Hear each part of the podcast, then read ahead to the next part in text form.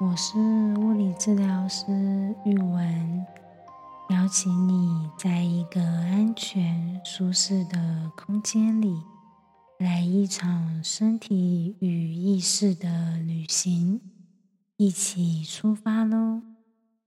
今天有什么幸福呢？这集 p a c k a g e 上架的那一天是我的生日。嗯，我蛮喜欢过生日的。开始工作之后啊，生日那天不工作，是送给自己的一个礼物。可以出去玩，可以放空，可以吃想吃的食物，想吃的店家，也可以去逛街。嗯，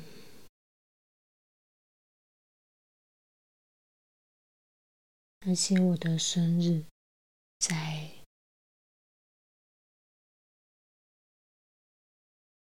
一年当中的最后倒数第二天，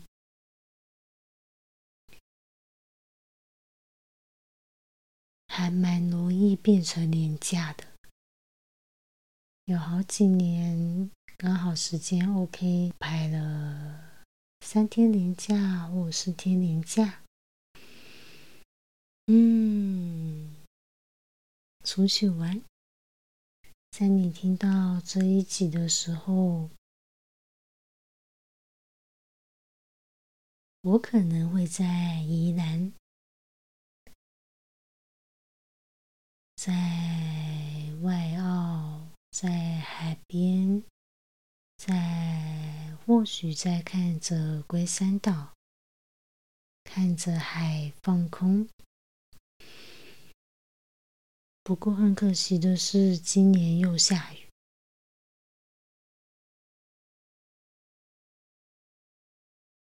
好像大概五年前或是六年前，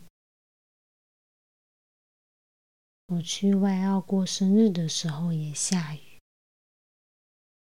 不知道今年有没有机会可以看到日出。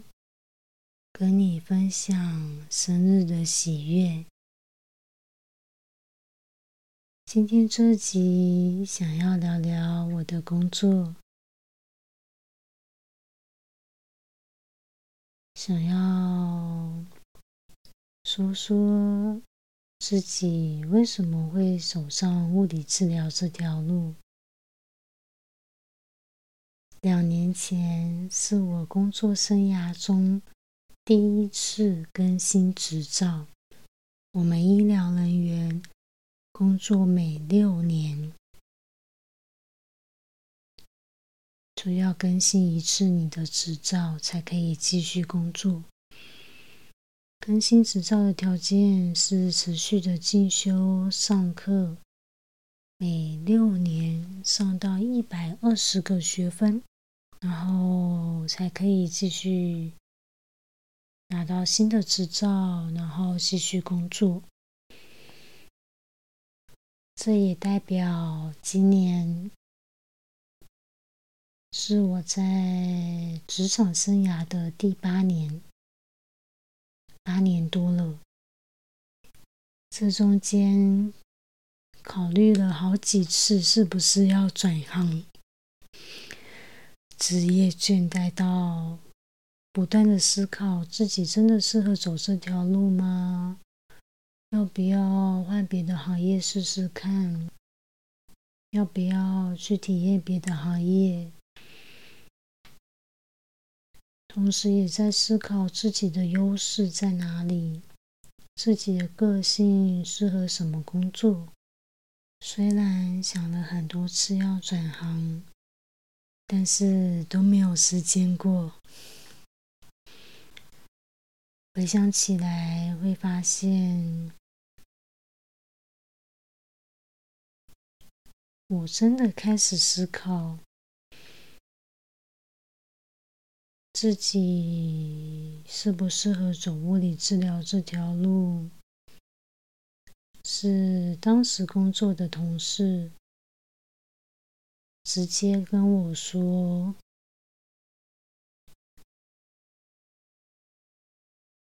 我们知道你喜欢做徒手治疗。”不过，常常说到要介绍或是请 case 跟你预约的时候，你给人的感觉常常是带有犹豫、带有一些抗拒的矛盾感，好像没有那么积极耶。在同事跟我说这段话之前，我其实自己也有感觉到心里的矛盾。有感觉到自己有在抗拒，只是我不知道身边的人也明显的感受到了。嗯，听到同事当时这么对我说，我其实有点意外，是那种哎呀。你怎么知道被抓包的那种意外感？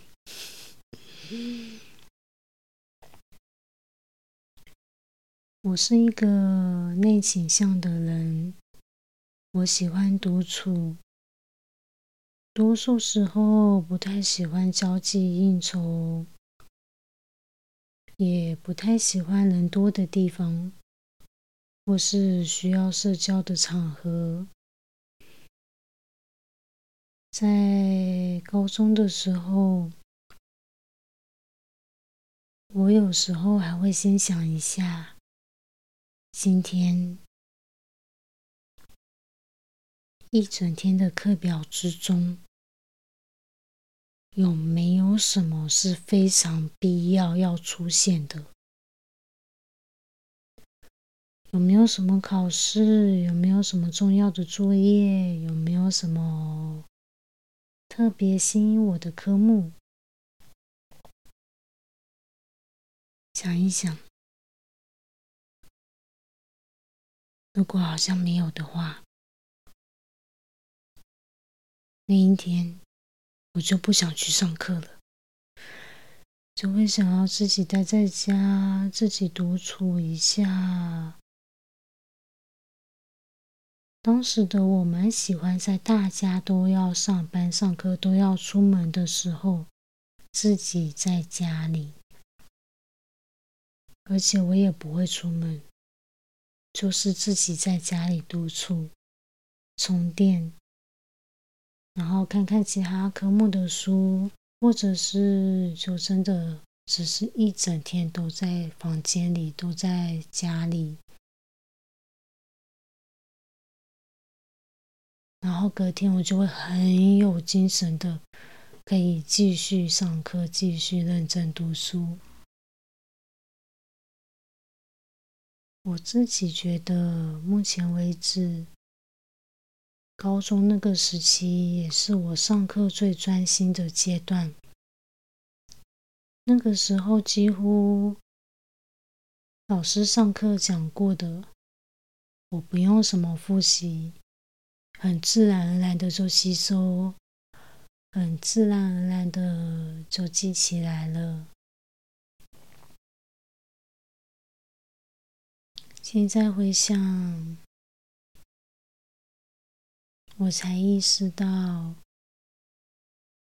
当时偶尔，嗯，或者是说常常，在家里的独处时间。对当时的我来说有多重要？充电再出发，也让自己的专注力可以不会容易疲乏，或是不容易倦怠在课业上。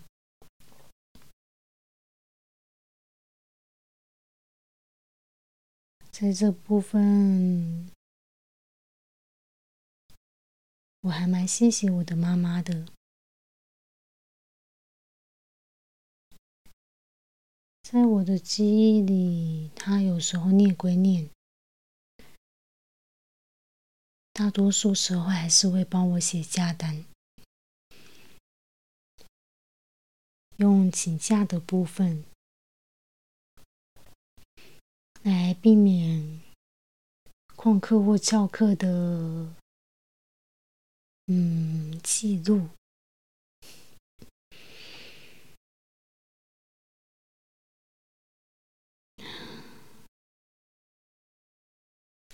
而我目前的工作，就像你也知道的。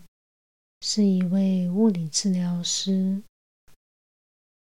在健保体系在诊所工作的时候，一整天一个班下来，至少会接触到六十个人，一百二、一百三，或者是有可能会到一百五、两百。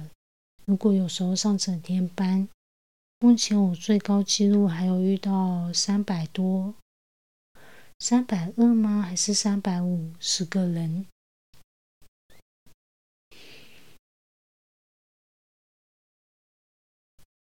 刚开始工作的时候，其实没有意识到这对我来说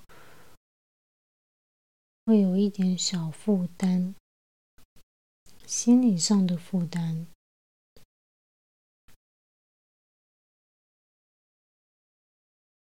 我记得好像在工作第三年，还是第四年，嗯，大概三年半吧，折中一下。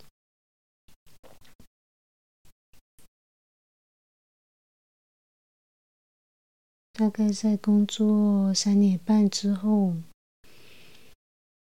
那一段时间。心里已经疲乏到一下班就不想说话，一下班回家就只想要洗完澡进房间，也没什么动力出门，然后常常会把情绪带回家里。会把耐心，会把自己当时的耐心扣打用在工作上。下班之后就是呈现一个完全没有耐心的状态，脾气会比较暴躁，会比较不耐烦，说话会比较，嗯。不礼貌，会比较有防卫心，比较有攻击性。第一受害者是我的家人，再来是当时的另一半。当时的我，我只觉得是不是要转行？职业倦怠到当时会不想上班，会不想接触人群。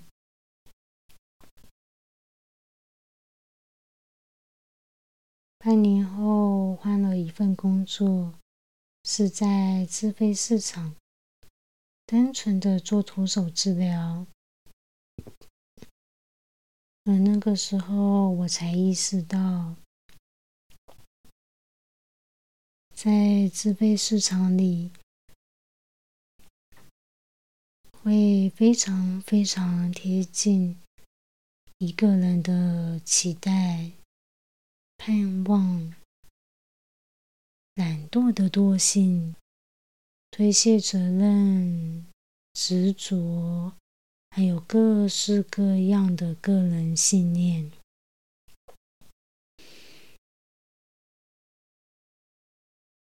这是两年前的我，还很抗拒，还非常抗拒的事情。当时的我会觉得，这是对方自己的事，为什么要丢到我身上？会有抗拒，会有防卫，会觉得很有负担。这一部分也是因为我自己本身共感的能力比较明显一点，有时候对方丢情绪给我，我会很明确的感受到相同的情绪在我身上发酵，所以这是当时我很抗拒的一件事。即使到了现在，我也还在学习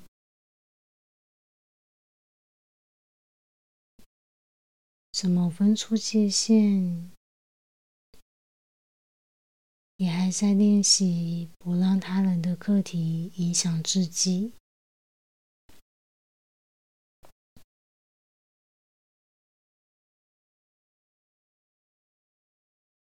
大约在四五年前，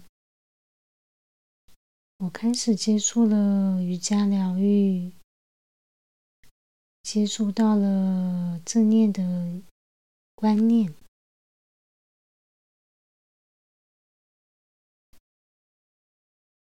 也在瑜伽疗愈中获得了身体和心理的觉察。开始进一步的接触自己从国中其实就很有兴趣的心理学的相关知识。不过国中那个时候还不太了解要怎么实际的去接触，成绩也没有好到可以考上心理学系。而现在资讯很方便。像 p a c k a g e 上面就也有很多有关心理学的节目，可以学习，可以接触。随着自己的觉察、阅读、聆听，还有观察自己的人生议题，也越来越多的。浮现出来，我才发现，原来自己的排斥、抗拒、各种焦虑情绪、各种职业倦怠的反应，都只是在提醒自己要慢下脚步。要找到自己的初衷，找到自己想法的上游和源头。曾经听着其他节目的 p a c k a g e 在讨论梦想议题的时候提到，梦想选择的源头跟早年记忆。和信念有关系，让我想起，我是一个从大班就很笃定、很明确的知道自己以后想要当幼稚园老师的人。嗯，会不会有点跳痛？这是因为我大班的时候遇到了两位非常会同理小孩心理的老师。当时的那份被尊重、被关爱、被包容，还有被照顾的触动。很深刻的在我的心里做上了一个记号。我到现在都还记得很多当时上幼稚园的各种片段，还有老师当时曾经对我说过的话，到现在都还记得。而我高中的时候也选择了药保科，往目标前进。当时我的学校在高二的时候会分班，分成升学班和就业班。进入职场的那个就业班，呃，升学班会有晚自习，寒暑假也要上课。然后就在考试复习、考试复习、考试复习的过程中，提升你考试的成绩，而不是主要的考科可能也会被牺牲掉。我去了第一个暑假，我就决定我要换班级，我要离开升学班。当时很多人觉得我的抗压性太低。也有一些人觉得我是没办法接受自己的名次往下掉，从原本的前十名在升学班变到中间的程度，而我没办法接受这件事，所以才选择离开。但其实这个原因是当时座位的左右邻居。伸出自己的手背，跟对方说着：“你看，哎，我也是哎，我真的觉得这个痕迹很漂亮诶。对呀，对呀，我懂，而且血液啵啵啵啵啵的出来，画面跟感觉都好棒哦。嗯。”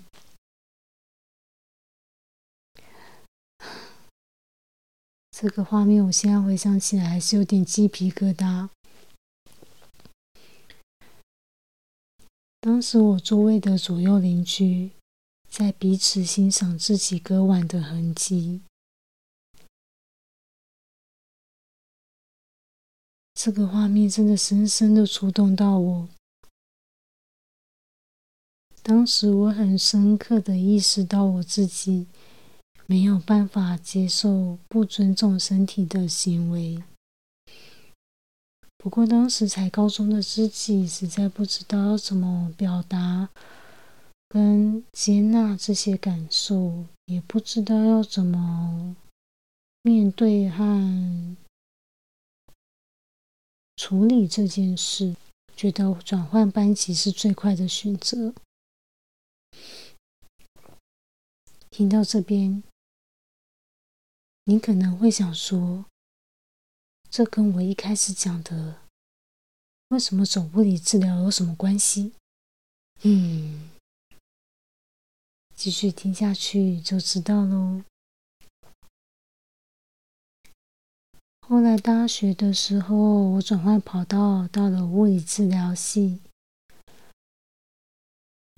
物理治疗系有几个升学方式。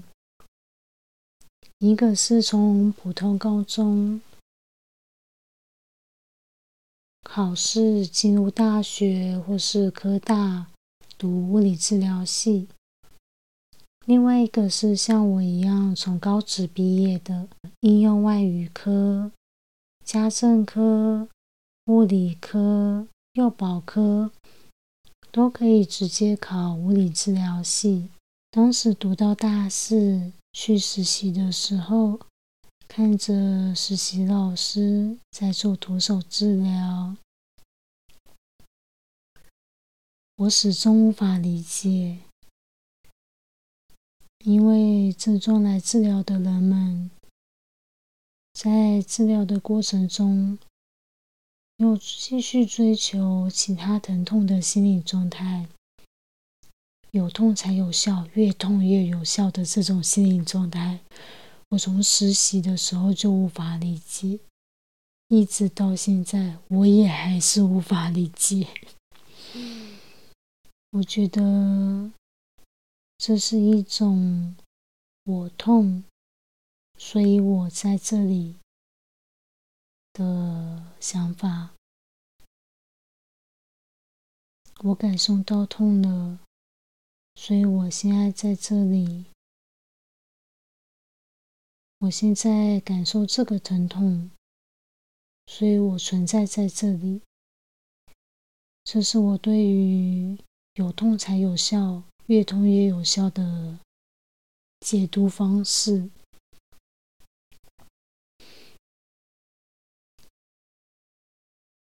也因为我自己无法理解这个部分，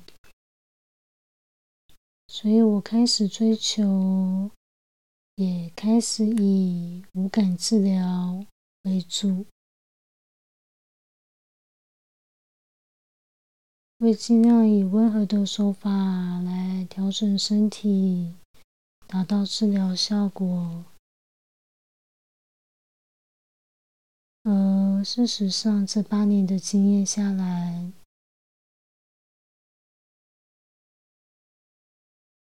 当然有时候因为粘连，或者是因为一些特定的身体组织的状况。在治疗中会有一些酸痛感出现，不过这八年经验下来，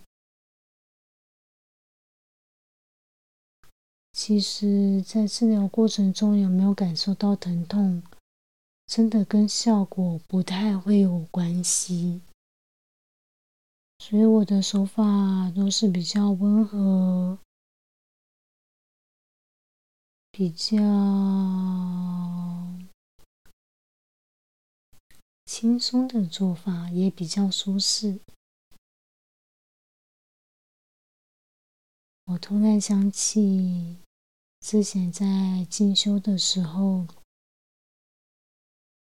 当时的讲师接触我的身体。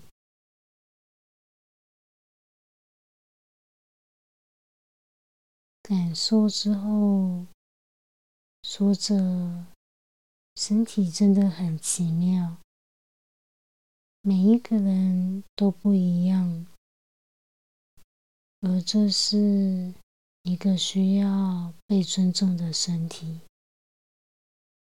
当时周遭同学们的反应都是：“哦，真的是物理治疗师。”是一种职业之傲的那种说法，但我当下我只觉得，对我需要被尊重。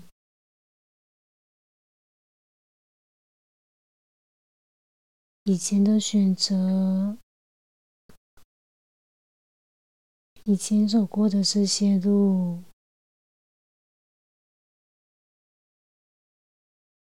不管是从高中转换班级，还是再往回推幼稚园的时候的职压选择，还是再往前推幼稚园大班的时候目标的选择、梦想的选择。还是后续在进修的时候学习手法的选择，这些选择都有一个共通点，而这是我梦想的核心：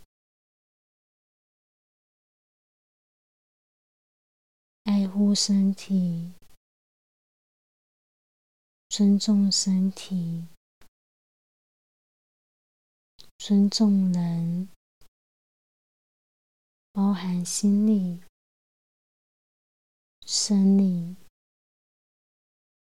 这是我梦想的核心。我也在近几年实际应用到了工作上。我是一个很喜欢听故事的人，我会喜欢做徒手治疗，是因为我喜欢用手去聆听每一个身体不同的故事，用耳朵去聆听每一个 case 跟我分享的生活。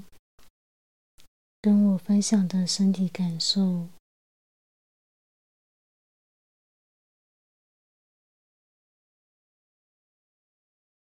但同时间，我也不太喜欢跟人太亲近。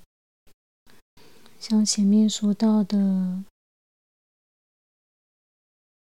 在做徒手治疗的过程中，在自费市场，会很密切的接触到不同 case 的各种情绪反应，或者是一些。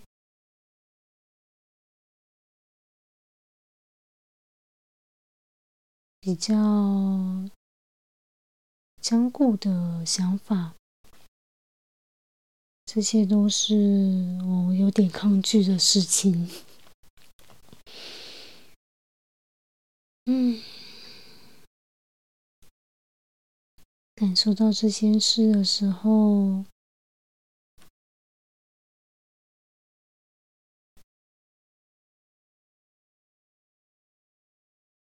我才慢慢的开始接纳喜欢自由，但有点抗拒接 case 的自己。这是两年前的自己，而现在，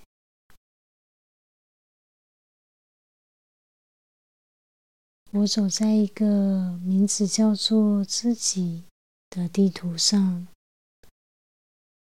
我是地图上的一个点点，用着蓝色的箭头指着这个点点，写着“现在位置”。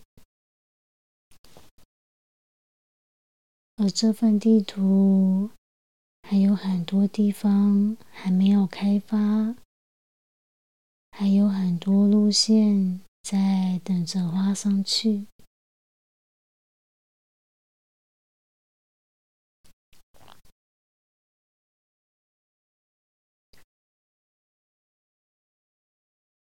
喜欢用耳朵，喜欢用手聆听、感受对方故事的自己。但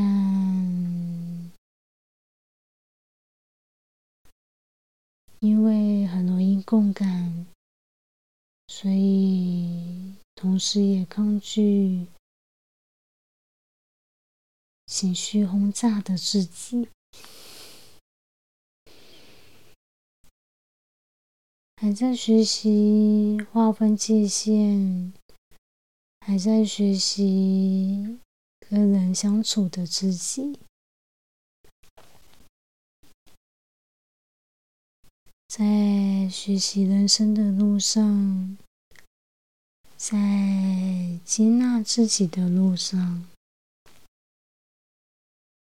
在认识自己的路上，也在学习的路上。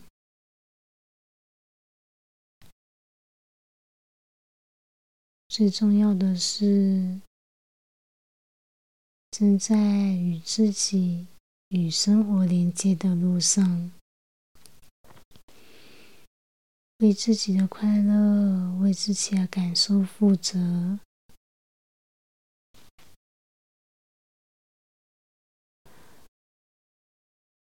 我近几年，嗯。两年半，快三年了，都是全兼职的生活，没有正职工作。这部分对我来说有舒适，也有不安。但这段时间，我也发现，我的双手和我的心理情绪。心理空间都更能够呈现一个 case，更能够和不同的 case 情绪互动，在我慢慢长出界限的同时，我也有能力可以保有温暖。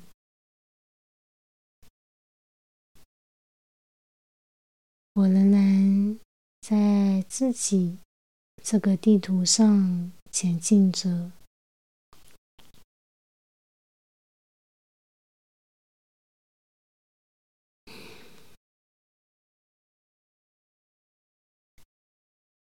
我很谢谢自己踏上了这条路，我很谢谢自己踏上了这段路，展开了这些年的旅程，和迈向未来的旅程。我也很谢谢自己做出的每一个决定。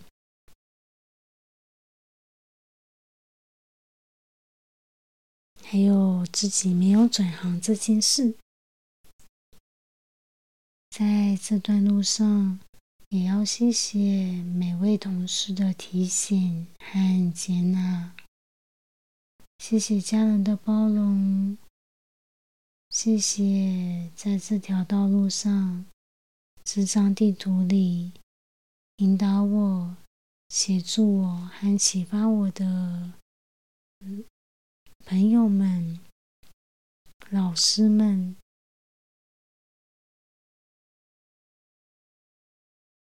还有每一个个案，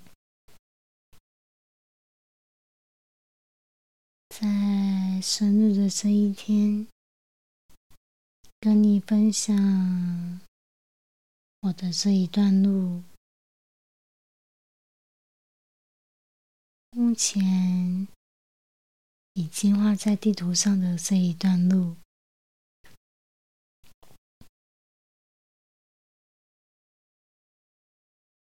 同时也在提醒我自己：我梦想的核心是爱护身体、尊重身体、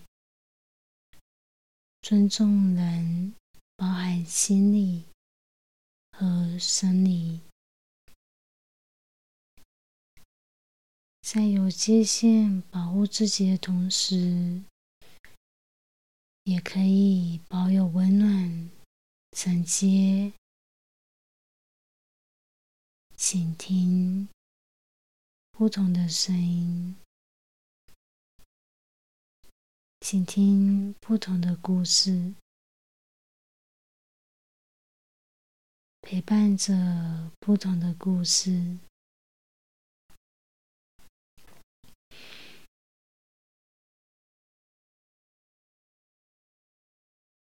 不知道怎么结尾。我还沉浸在刚刚分享完我自己的情绪里面，有点。感觉有点害羞，有点开心，我自己可以亲口说出来和你分享。嗯，不知道要怎么结尾，有点尴尬。那。就直接说拜拜喽！谢谢你在今天